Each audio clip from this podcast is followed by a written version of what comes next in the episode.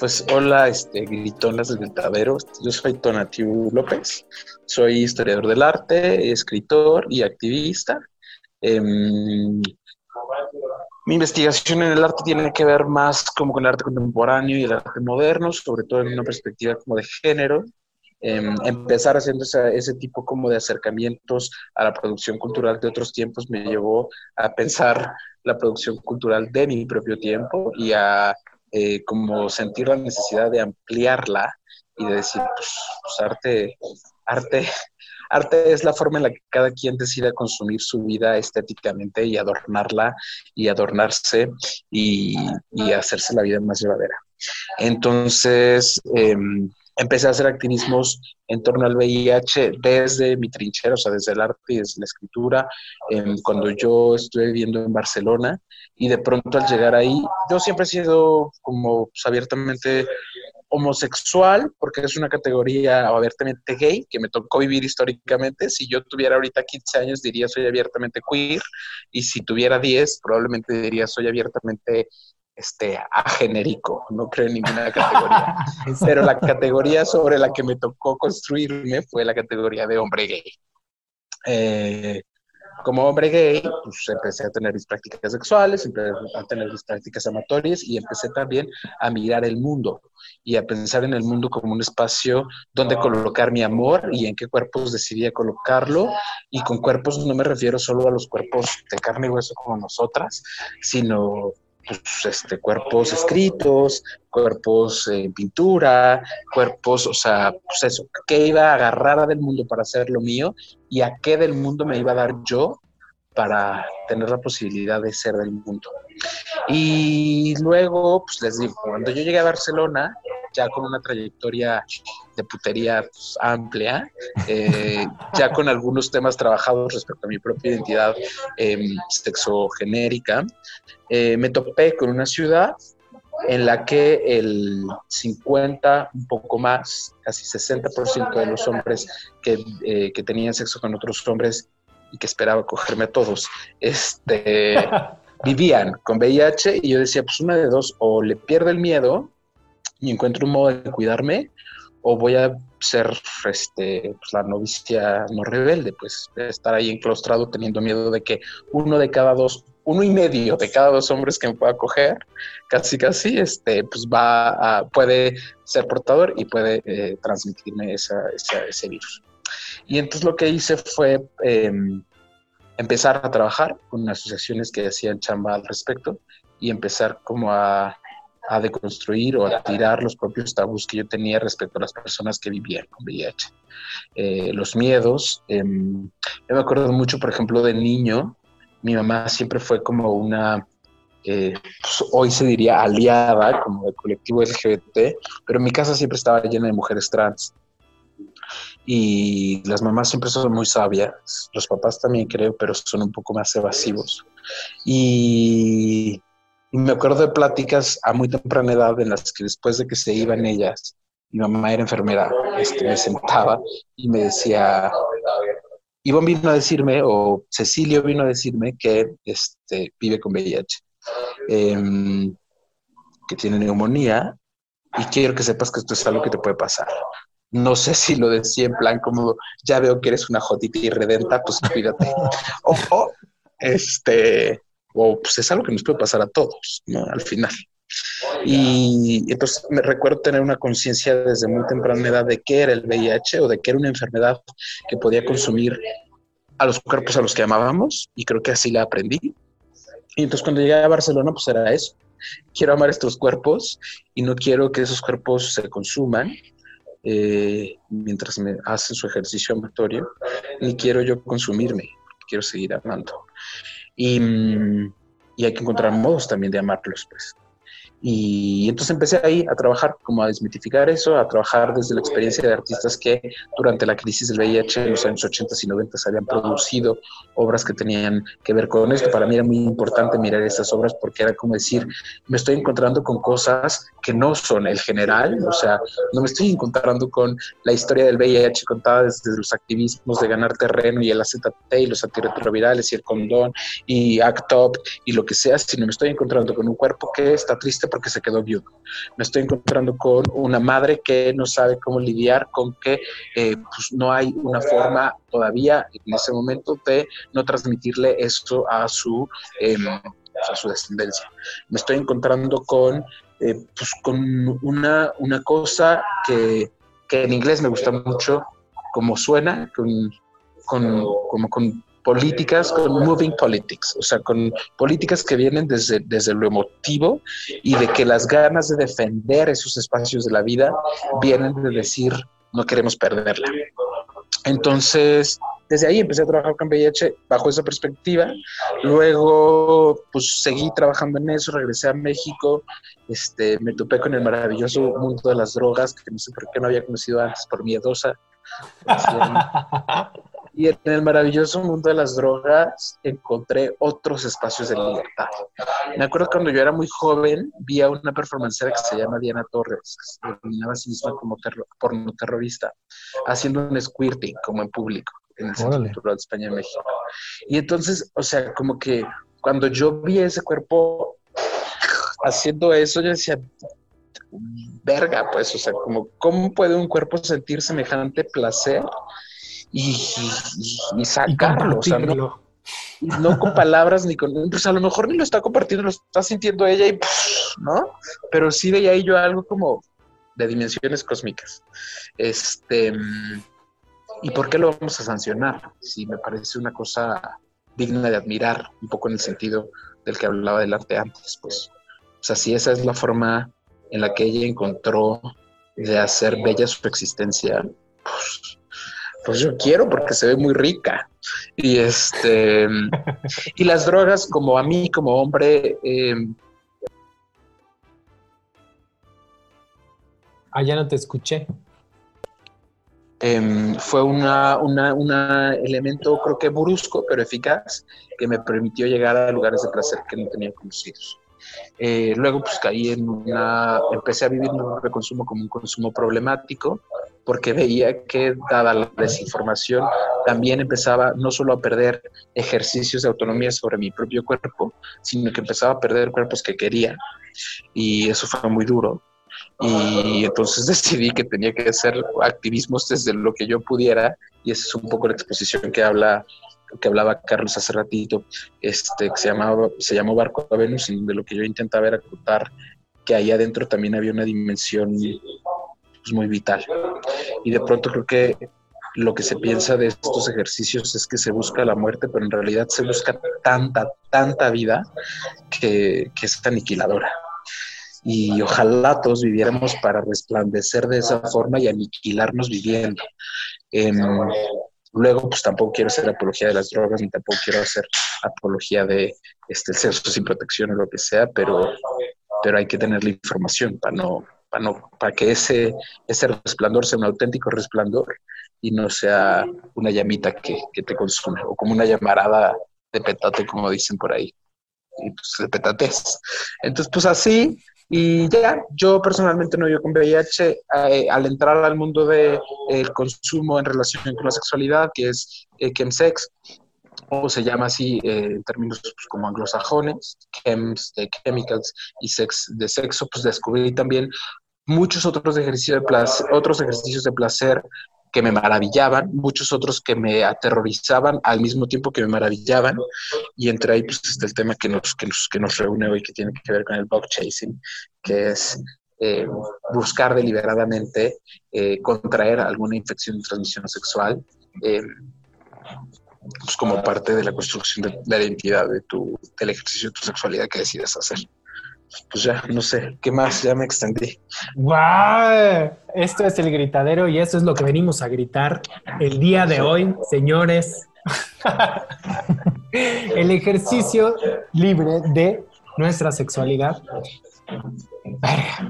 ¿Qué pedo?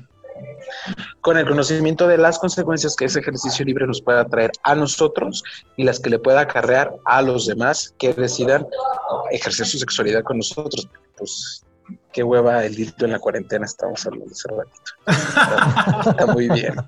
Este, ver qué onda con eso. Bueno, pues este tema se nos ocurrió porque queríamos hablar un poco sobre el VIH. Yo le dije a Gerardo, vamos a hablar, pero algo que no hablamos por lo general, algo que necesitamos gritar, porque pues este es el lugar para hablarlo de esa manera.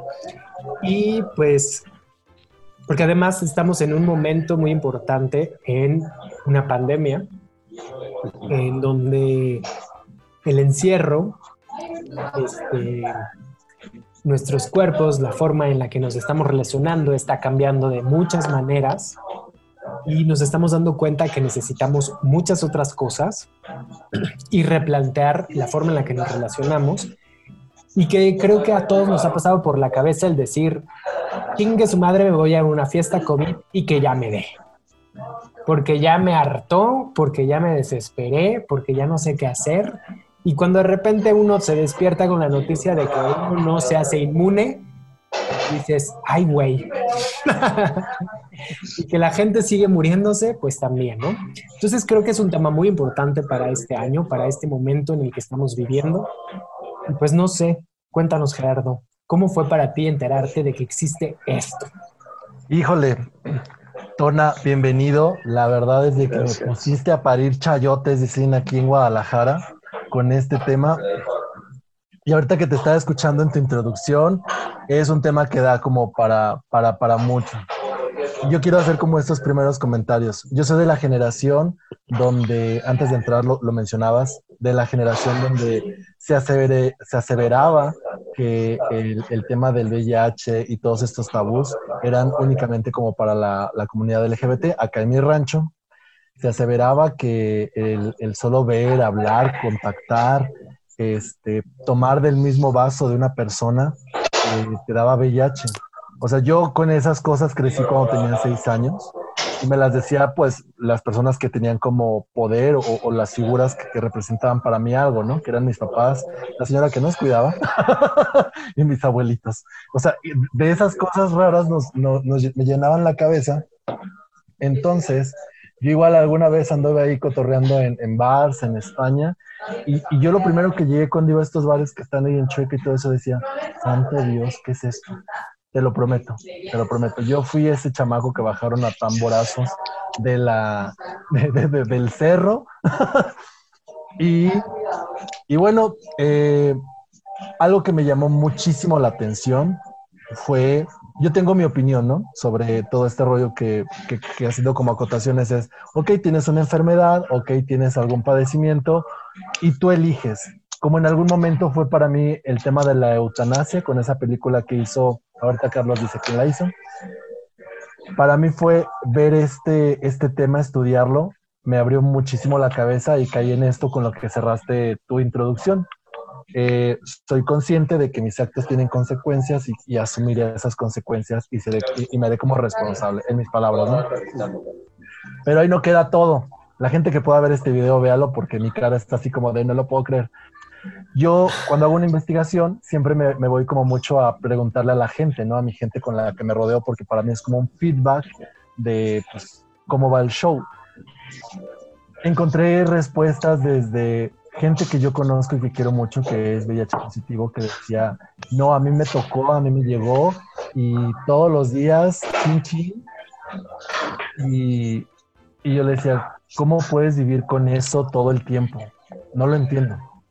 Gente que decía, es que yo tengo mi pareja y mi pareja es, es este VIH positivo y yo deseo y añoro el momento en el cual yo pueda ser este, positivo para dejar de, para, para compartir el mismo, el mismo escenario. En la forma en la que me escandalizaba era como, como esto que yo siempre hablo mucho de dejarle a un tercero el, el tema de mi salud emocional. Eso es como lo que más me escandaliza. Eh, digo, tengo que ser súper honesto, me escandaliza mucho. Y una más, porque me metí a grupos de, VIH en, en, en, varios grupos Facebook y, y, amablemente le preguntaba a la gente, oye, yo te puedo hacer una pregunta sobre esto, esto, esto, esto, esto. Y contestó un chavo de Perú.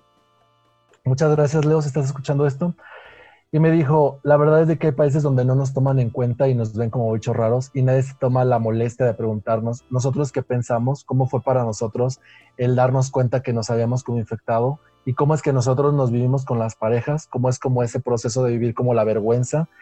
Y yo dije, no inventes, son demasiadas cosas que a mí no se me ocurren. Digo, yo tengo relaciones y pues llevo como mi kit, pasa el acto, este, si en algún momento llegó a salir positivo, pues diré, bueno, no andaba bailando bajo la lluvia este, descalzo, ¿no? O sea, sabré que pues hubo una consecuencia y pues ni pedo, o sea, hay tratamientos, hay protocolos, este, no va a pasar nada, eh, solamente cuando me viene esta pregunta de la gente que escucha, pues igual conoce a un, a un este, asesor inmobiliario y hay gente que es asesor inmobiliario y cuando ves y te acercas traen un gafet que dice, hola, soy tu asesor inmobiliario o bienvenido a tu banco La Fregada y me pregunté, ¿yo tendré el valor para decir, hola, eh, soy VIH positivo?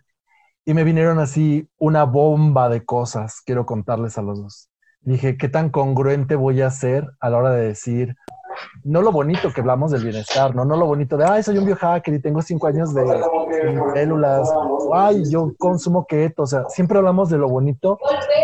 Realmente fuera una persona o con cualquier otra enfermedad, COVID, viruela, chicos en las patas, realmente es ahí donde queda ya como el broke donde lo primero que dije fue, ¿qué va a decir la gente? Fue mi primer filtro y me encantó darme cuenta que mi primer filtro fue, ¿qué va a decir la gente? ¿Cómo le voy a decir a la gente que soy un biohacker y soy VIH positivo? Y dije, wow, wow, qué maravilla. Y, me encantaría, pues, porque el otro día hablábamos, Carlos y yo, de, esto de que salir del closet no nada más es decir, ah, pues me gustan los hombres, las mujeres o, la variedad que me guste, sino... Sí, las plantas. Exacto. Ahora que soy, orgánicos. soy planta sexual.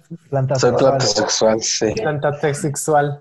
Y entonces vi en esto, que me gusta mucho como infundirme en esto del bienestar, y esto de cómo sería salir del closet y acabar con estos tapujos, fetiches, eh, bueno, no fetiches, bueno, sí es un fetiche esto de lo que hablamos, pero me imagino un mundo donde no tengamos que estarle dando como tantas vueltas a las cosas. Lo que decías de España me encanta. Así literal llegas a Chueca y antes de que te pongan, bueno, a, España, antes de que te pongan el visado, te dan condones. de, de, de cómo, es la cultura ya, ¿no?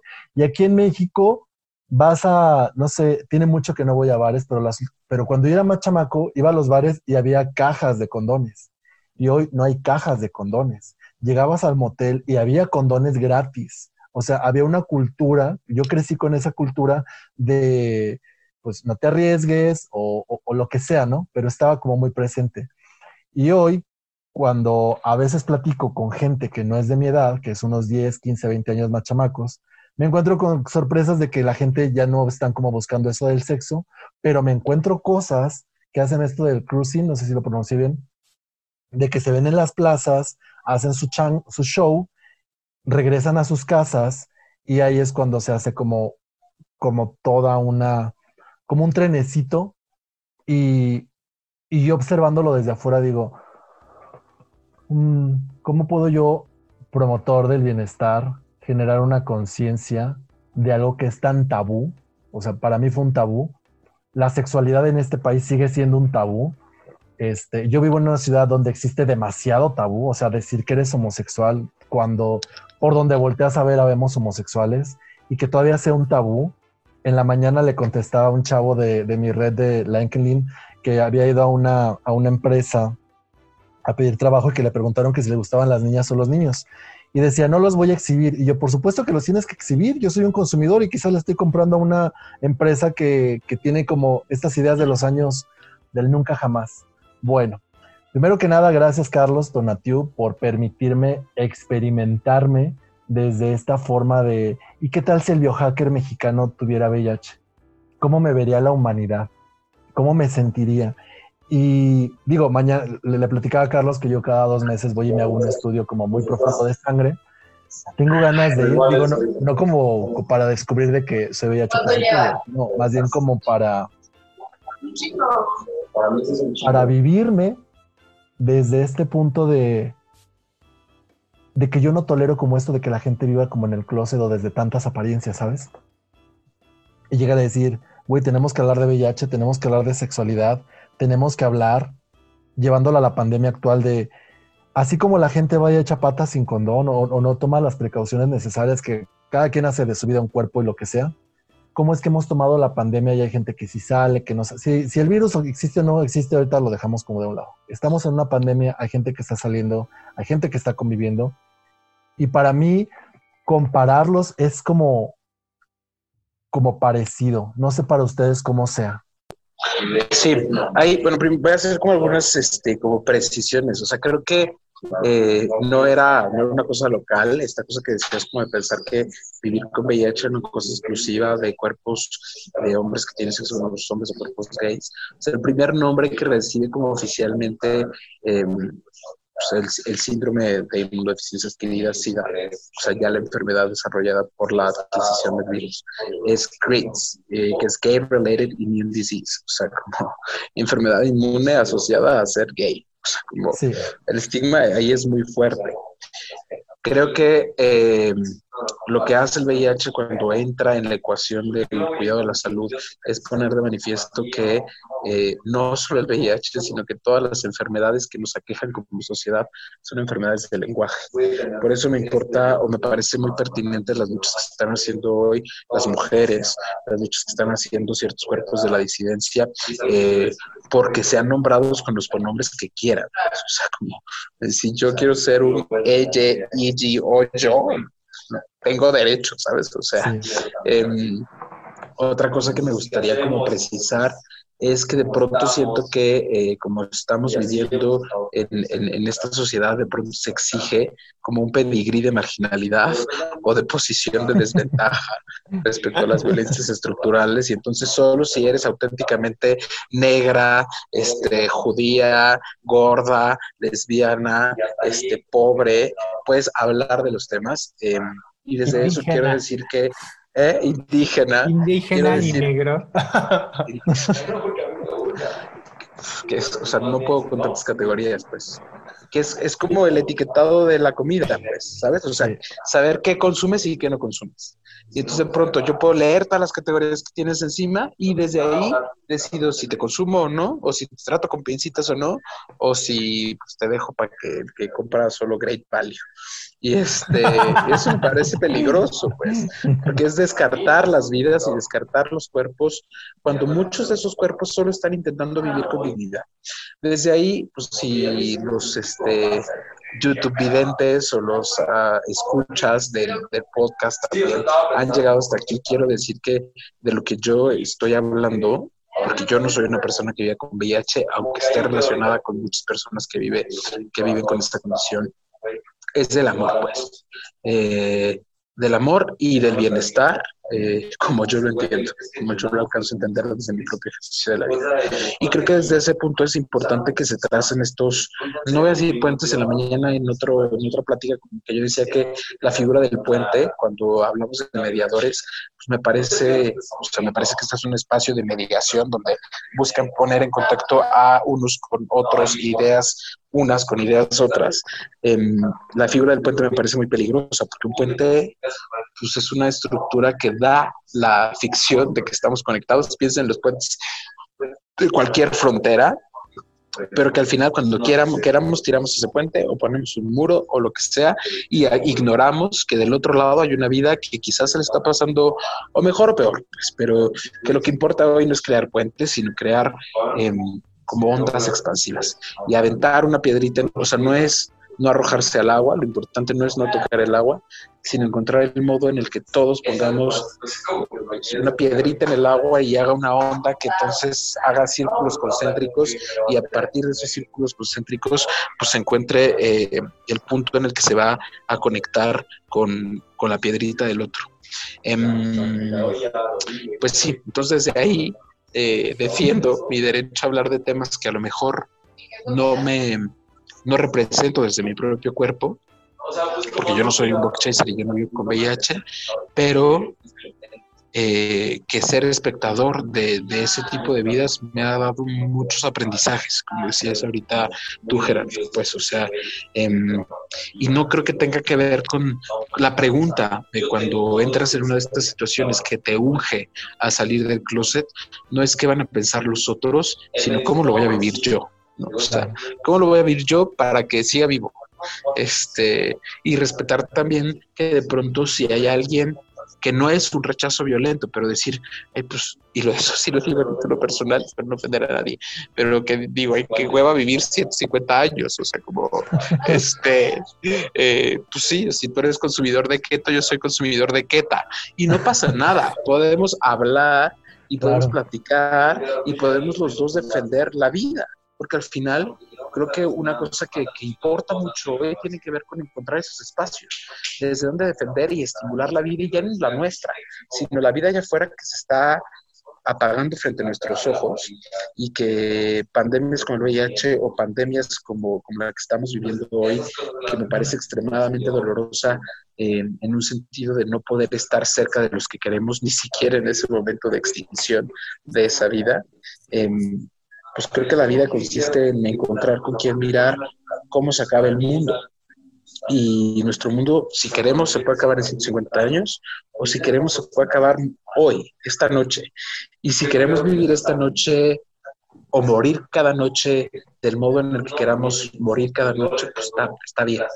En ese sentido, pues creo que a mí, cuando yo empecé a mapear la práctica del box chasing, fue un poco como tú lo acabas de decir ahorita, de, de decir, o sea, empecé a entrar, a adentrarme en el mundo de las personas que con VIH, empecé a adentrarme en el mundo de las personas que consumen para hacer el ejercicio de su sexualidad y de pronto dentro de ese mundo empecé a ver otro gran abanico de, formas de vivir, entre ellas los book chasers, que decía, órale, o sea, qué, qué cañón, qué cañón como hay alguien que tiene la posibilidad de construir otras ideas sobre un virus sobre el que yo solo tenía construido el miedo.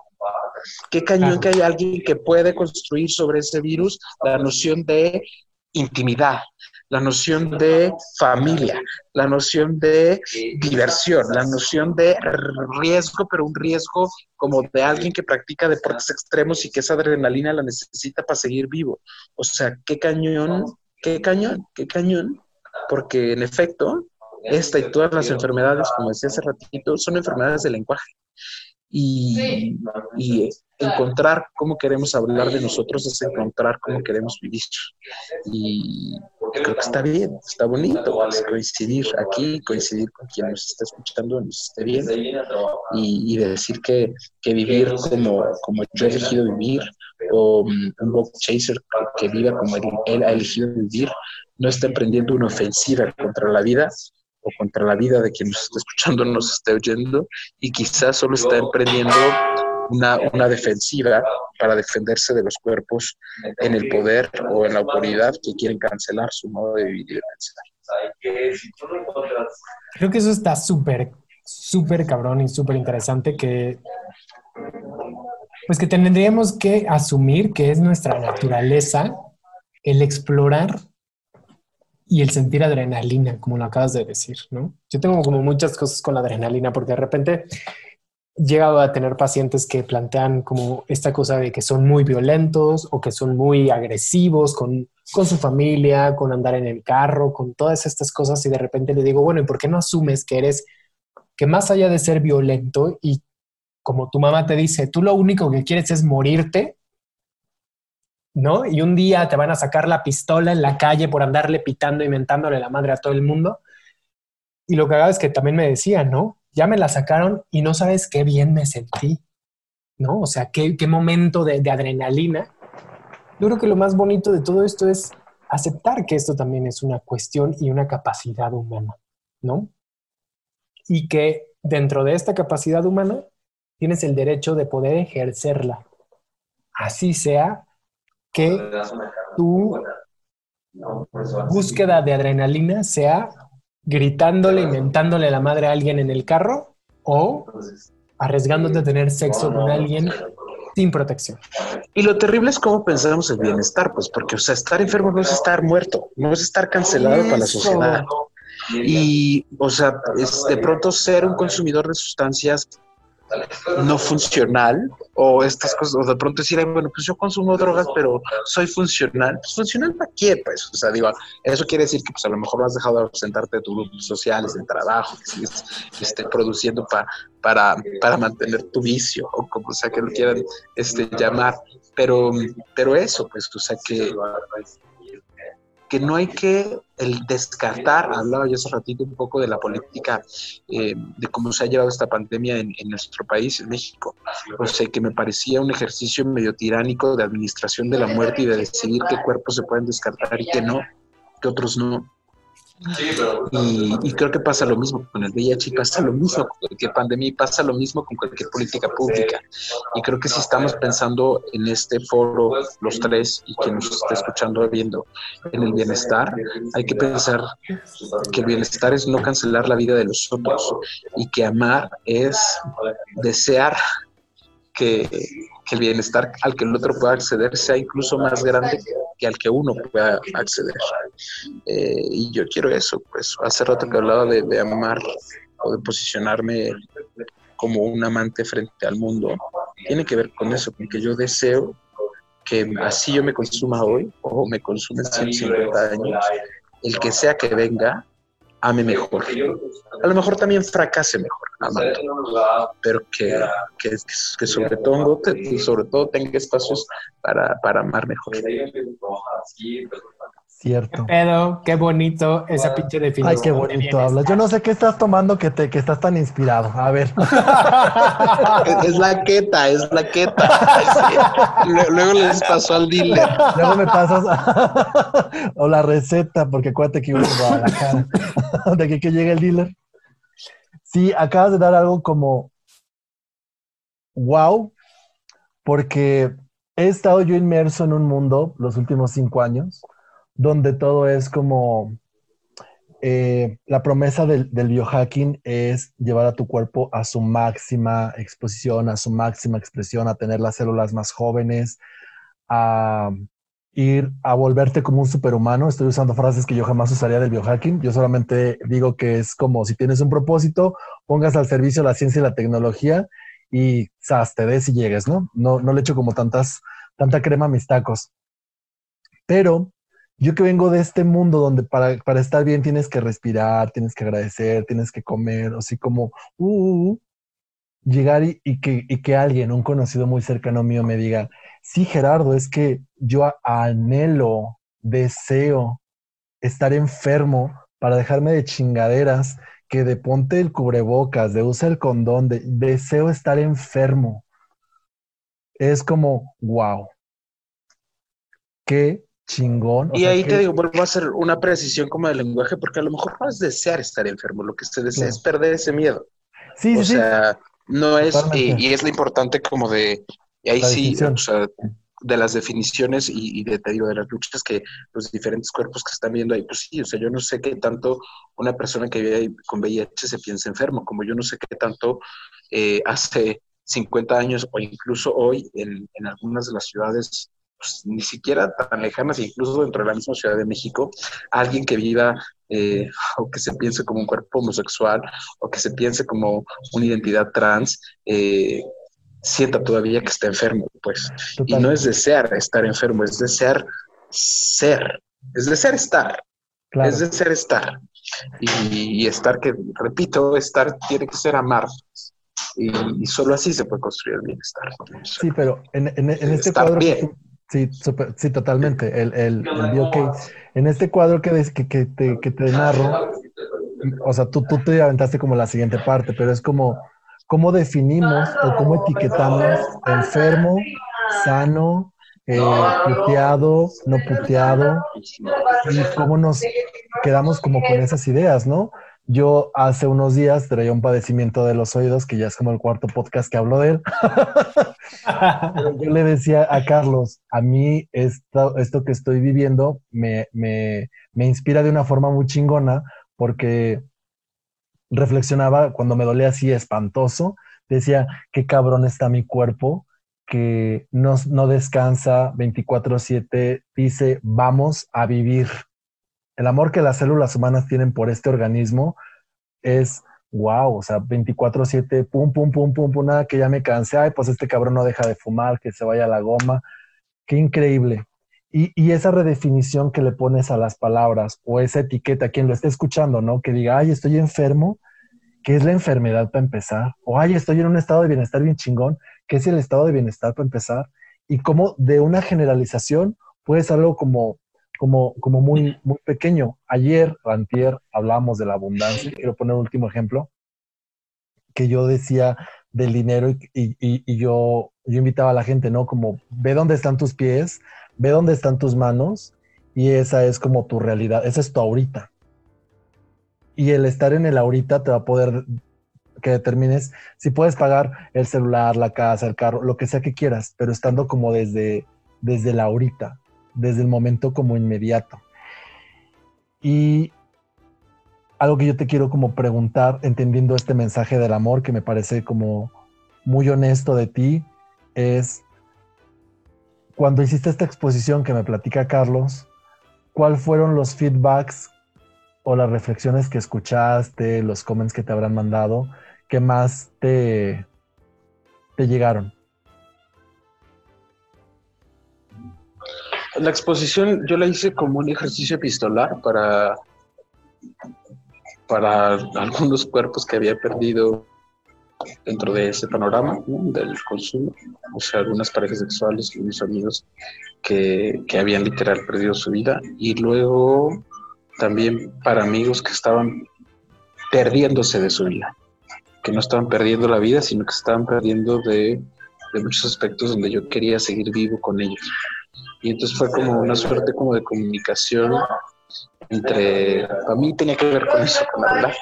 Este, de pronto a lo mejor puede parecer muy egoísta, pero creo que nada es más honesto que hablar siempre de uno mismo. Este, y desde ahí buscar cómo conectar con los otros, para preocuparse auténticamente por los otros. Eh, ¿Cuáles fueron algunas recepciones? Pues lo mismo que yo creo que va a pasar con los comentarios de este video, o sea, de pronto no habrá quien, como decía hace ratito, piense que esto es hacer apología de una condición que te lleva a no estar bien. Em, lo mismo es que es defender una forma de vida que no es una forma de vida, sino una forma, como decían hace rato, de, tu mamá, de tú lo que te quieres es matarte, o morir. Matarte. Este, em, y, y había todo eso, pero también había mucha sensación de, no estoy solo, ¿no? De, lo primero, me acuerdo que cuando, cuando fue la exposición, unas horas antes de, inaugurarla, nos invitaron a un programa de radio y fuimos. Em, un amigo para el que estaba dedicada a esa exposición que se llama Víctor Muñoz, que es el amigo que nos, que nos convoca a Carlos y a mí, que nos une. Es la piedrita que hizo nuestro círculo concéntrico. Y y al salir de esa, de esa como charla y al día siguiente de la exposición, lo primero que pensé es, verga, ¿qué hice? O sea, como yo no sé si, tampoco es que vaya a ser así masiva y fueron a ver muchas personas, pero yo no sé si al final sí quiera ser visto como alguien que consume sustancias, que hace estas prácticas, que, que pone, superpone sus límites. Y, y me costó trabajo, pues, ¿no? Como decir, pues ya está allá afuera, ya lo dije, ya lo firmé, este, y, luego fue liberador, fue liberador, luego fue más problemático, luego eh, creo que ponerlo afuera no es resolverlo, como quien sale del proceso por ser homosexual, pues ahí no se acaba el problema, luego toca defenderte auténticamente y defender esa postura que lanzaste al inicio. Eh, lo mismo con el bot chasing, lo mismo con, lo que sea, con ser un biohacker o con ser lo que sea que decidamos ser. Em, pues sí, quería decir otra cosa, pero se me fue. Eh, no sé, más Bueno, haciendo, haciendo un ejercicio de, de honestidad propia, o como diría, como diría Shakira, es mejor, si vas a hablar de dos, empezar por uno mismo este, ¿qué es para ti esto del amor? a ver, échatela ahí después te, Ya después te, doy la otra. Eh, cuando yo pienso en el amor, pienso en Lucy, la Australopithecus changa que se nos contó que nos dio origen a todas nosotras. pienso en Lucy irguiéndose, parándose del piso y pues como fornicando con otros changos. Y no sé si ahí necesariamente el amor era un concepto que fuera necesario. pues para que chango penetrara su burba, pues, no sé qué tanto el amor era necesario. Pienso en Lucy erguida, eh, pariendo a su hija. Quiero, quiero pensar que fue una hija, la primera este, este cuerpo femenino que sale del Australopithecus, hembra. Qué bueno que fue mujer también. Exacto. Y pienso entonces, pienso, pienso en, en Lucy viendo ese cuerpo indefenso ahí, en el suelo, y viendo alrededor en la sabana que el elefante se separaba recién nacido y alcanzaba la mama de la madre. En la jirafa que podía erguirse a los cinco minutos. y en ese bebé que estaba ahí chillando y que no podía, sino, si no era por ella, sobrevivir. Eh, y que tenía que levantarlo y que tenía que encontrar un modo de comunicarse con él para entender sus necesidades. Eh, creo ahí también que el amor hace surgir el lenguaje y que el lenguaje es el invento humano o australopitequeño para vencer la soledad. Em, el amor es una herramienta del lenguaje. Eh, más bien el lenguaje es una herramienta del amor. Pienso hacia el amor, pienso en ver un cuerpo allí que quizá no todos podemos solos, pero no todos podemos, no, nadie puede solo. Y ya. cuando yo empiezo a pensar más sobre qué pienso en el amor es cuando pierdo a mis padres. Eh, a lo mejor por eso pienso en Lucy y, y, esa relación. Y cuando yo pensaba en mis padres, como que decía, una de dos, o puedo pensar que ese amor que ellos me tenían, que era un amor de ilusiones cósmicas, desapareció. Y entonces estar triste todo el tiempo, o que me pasa a veces también, o puedo pensar que el amor que ellos me tenían no desapareció, sino que se disolvió con todo lo demás, y que la medida en la que yo dirija eh, el amor cósmico que le tenía a ellos hacia todo lo demás, ese amor va a volver. Una y otra vez, cíclicamente, hasta el infinito. Y que hablando así, eh, convoco al amor que le dirijo a esos que se me fueron, porque ya no son solo mis padres, son estos de la exposición, sino que son otras personas que no necesariamente estén muertas o enfermas, sino que ya no forman parte de mi vida y que me gustaría seguir amándolas.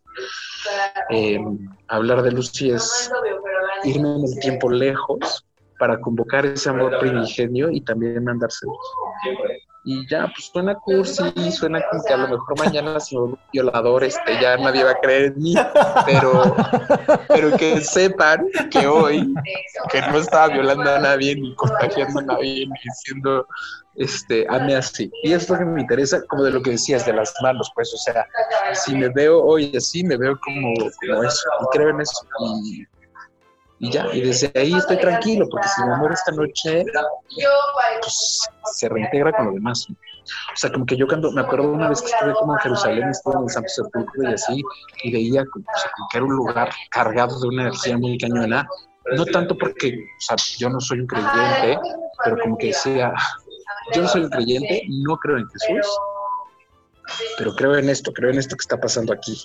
O sea, soy, soy, un, soy un creyente de los que creen. Em, pensar en Jesús era pensar en, en ese amor de dimensiones cósmicas. El punto decía, verga, pensar en alguien que se murió por amar a todos los que estuvieron antes que él, a todos los que vivían en el mismo momento en el que él vivía, y por amor a todos los que venían después de él. Y de todos modos decir, Padre, perdónalos, no saben lo que hacen. Uf, qué bonito. O es una metáfora increíble, o sea, es una... Eso es el amor, pues. Eso es el amor. Y, no, y aunque creamos que sepamos qué es lo que estamos haciendo, no sabemos lo que hacemos. Y amar, como dice Belinda, en el amor hay que perdonar. Entonces, pues es eso, perdónenlos, no saben lo que hacen, y incluso que crean que están amando, pues a lo mejor no, pero seguramente están encontrando la mejor manera de estar bien. Qué bonito. Qué lindo. Y ahora, Qué bonito Belinda. obvio, y Nodal, así los amamos, gracias, así, gracias por ese romance y ese amor que nos representa a todas. Ahora, desde este, desde esta Shakira y ahora esta Belinda que llevamos dentro, ¿cómo tú procuras tu bienestar? Hablando así con ustedes, pues como tratando de, de decir a los otros, este es el modo en el que creo que puedo estar bien, pero no lo estoy porque no estamos ahí todavía. O sea, no hemos llegado, pues. Eh, la exposición se llamaba Darko a Venus por la canción de Mecano ¿no? y, y como por eh, porque esa canción es una plegaria como pues, a un adicto a las sustancias o a alguien que tiene un consumo problemático, de decirle, pues ya sabemos todas que dices que estás viajando, pero sabemos que estás sola y que no sales de tu cuarto. Eh, pero lo que me parecía bonito del título era como decir, bueno, lo que está intentando esa persona es navegar con los recursos que tiene a la mano hacia el planeta del amor. Eh, y creo que eso, que no, en general, yo soy alguien que está como contra las nociones de éxito, de bienestar, este, pensadas como simplistamente. Y creo que, que, no hay que creernos que ya llegamos, que hay que creernos que, que, que, es un largo camino y que la vida va a sonar así súper cliché, pero que es un tránsito y, y, que hay que transitar bien, pues, o sea, no, no, no es, es, es, estar aquí, pero saber que nos estamos, o sea, ni siquiera es como que yo de pronto decía, bueno, si me quedo parado, pues no me voy a quedar parado porque la tierra se va a encargar de moverme. Este, y tú seguirás haciendo un tránsito, ¿no? Aunque estas cosas de pronto pues me siento estancado y tal, pues estancado no estoy porque la tierra se sigue moviendo alrededor de un sol. Y, y, sin embargo se mueve, ¿no? Como dice Galileo. Entonces, eh, lo pienso también como una necesidad pues, perpetua, pues. O sea, amar de esta forma es reconocerse eternamente necesitado de amor. Qué lindo. Cuando hablábamos, me, me encanta, me encanta esta vibra. Cuando hablábamos Carlos y yo. Besito cariñosito. Besitos cariñositos. Poder de los ositos. Todos sacando la panza, chingue su madre. Poder de la garnacha, ven a mí. Sabes que yo, algo que como que le platico mucho a la gente de esto de, del bienestar, que Carlos lo, lo glorificó, un día le pregunté, oye, ¿tú crees que la gente que nos dedicamos al bienestar ya llegamos? Y dijo, no. Y fue como, sí, a huevo. A huevo. ¿Qué hueva? O bueno, no qué hueva, sino estos pequeños mordiscos que le vamos dando al bienestar, en el autodescubrimiento de qué me gusta, para empezar, ¿no? Lo que dice hace ratito de, bueno, salir del closet no es saber si, si te vas con melón o con sandía o si te quedas con las dos, sino es cómo te vas conviviendo, cómo aprendes a amar a una mujer, cómo aprendes con tus limitaciones, cómo aprendes a amar a un hombre con tus limitaciones, con lo que entiendes que es el amor, porque cuando a veces doy así como conferencias y cosas así raras, le digo, es que el pedo más grande es, y yo te puedo estar diciendo, te amo abriéndote la puerta, o te amo dándote tus fregadazos, o te amo llevándote donas, bimbo. y el rollo es que el otro lado receptor lo enseñaron que el amor era otra cosa. Y creo que hasta que no nos dejemos como de perder tanto el tiempo en cuál, es como la mejor forma de, de exponer o de mostrar el amor, volviendo como partiendo de este tema que pusieron hoy, que, que, que, sigo fascinado, sin el juicio de, ah, ok, eso decides, para ti eso es amor, qué maravilloso que tú ya sepas por dónde puedes encontrar y vivir el amor. Eso creo que fue el regalo más grande hoy que me puse a investigar todo este tema, de lograr ver esto de, yo ya sé cómo, cómo me puedes decir que me amas. Qué genialidad, qué genialidad. Me acuerdo una vez, eh, tenemos una abuelita en Oaxaca, no sé por qué últimamente me acuerdo mucho de mis abuelas. Sí. Y, y, le, y, y llegábamos y le llevábamos cosas así, fregaderas, y se las damos. Y a abuelita no le gustaba una abuelita no sé qué, no sé cuánto. Y me dice, a mí me gusta estar viva. la traigan o no la traigan. Y en ese momento como que no te cae el pedo.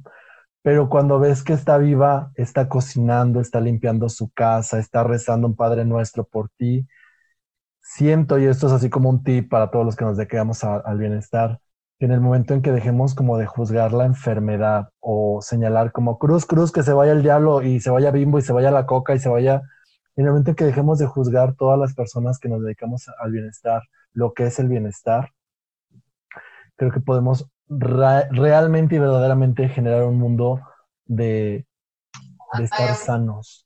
Yo veo a mi primo, a mi sobrino, cómo se echa sus donas bimbo con una felicidad y una alegría. Y yo tragándome mi, mi, keto, mi keto diet. y ahí tengo algo que decir, ya me acordé que era lo que quería decir hace ratito. Me acuerdo mucho como de, de leer como una mujer hablando sobre la violencia contra las mujeres. Otra vez, no estoy haciendo apología ni nada, pero ella decía, prefiero sí, prefiero la violencia que la aniquiladora soledad. Y, y, eso es eso, pues, o sea, creo que también tampoco, un mensaje que me gustaría dar es que tampoco, efectivamente, no soy un osito cariñosito, este, o sea, estoy en vías de convertirme, pero me falta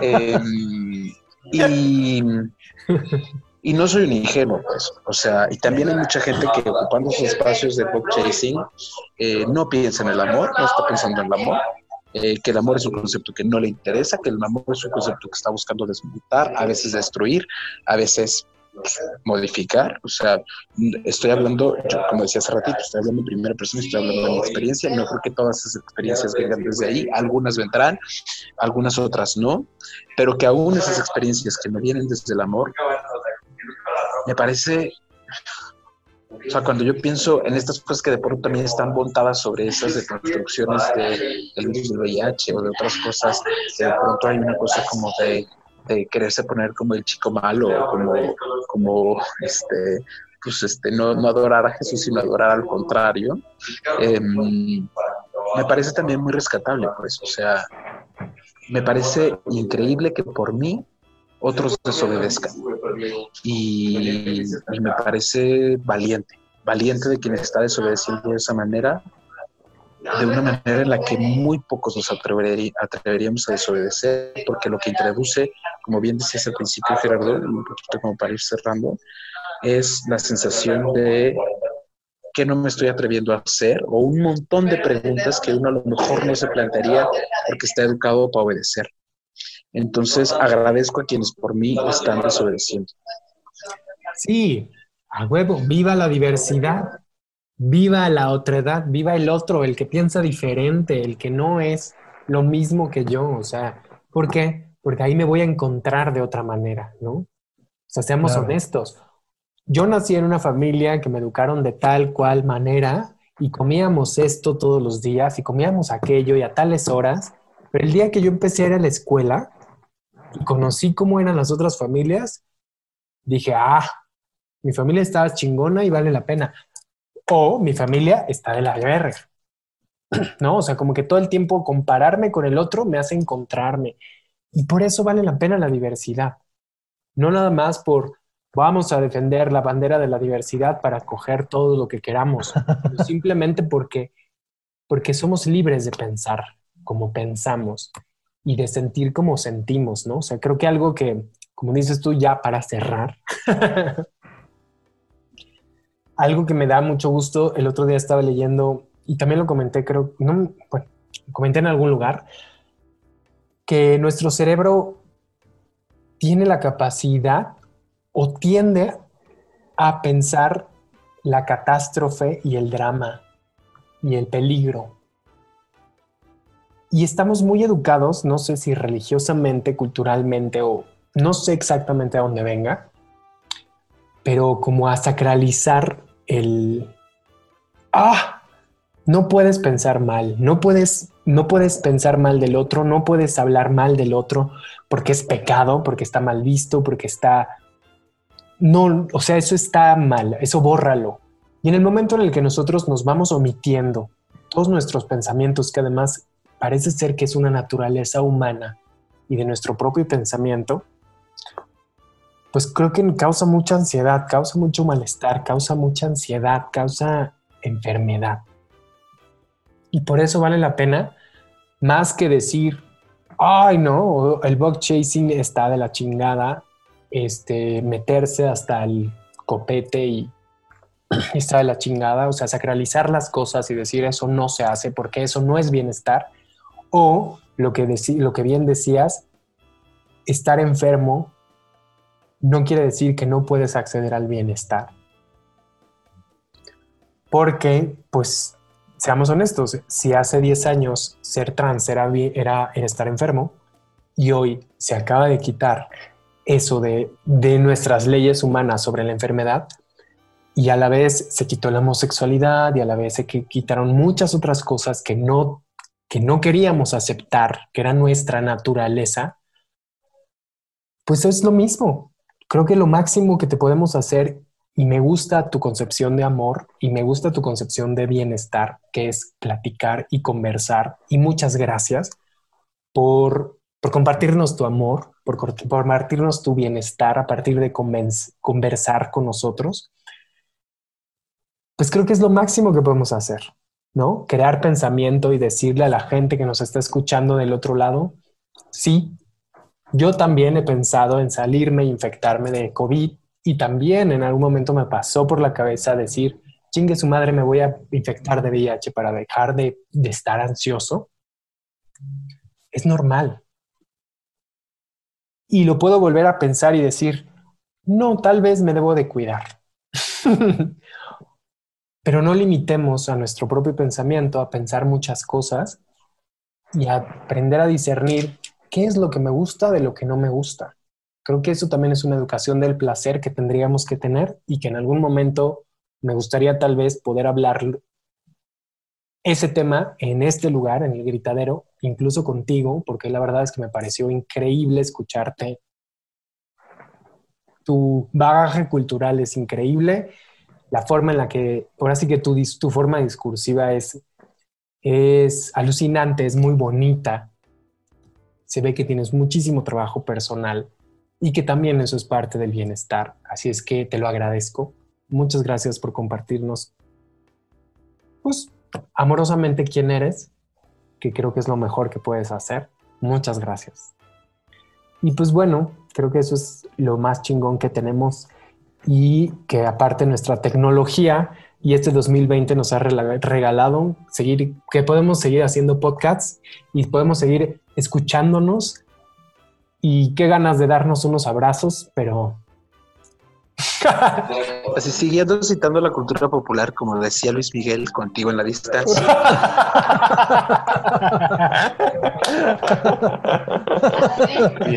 pues sí, pues A huevo. A huevo.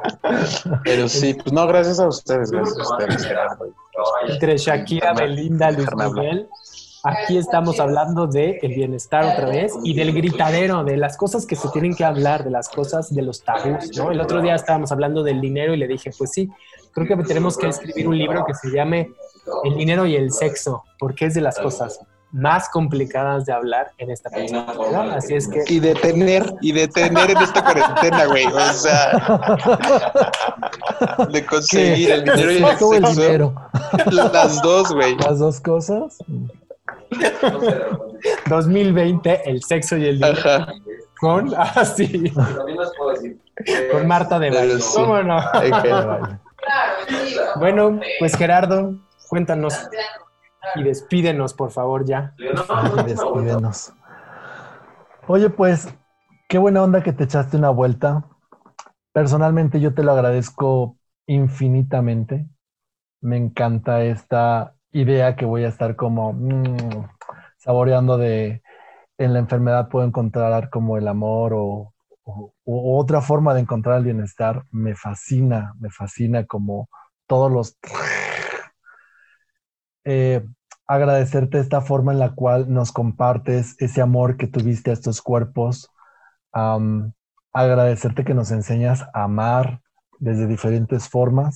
Cuando estabas hablando de Israel y y hablabas de este lugar del sepulcro y también del nacimiento, de la iglesia del nacimiento.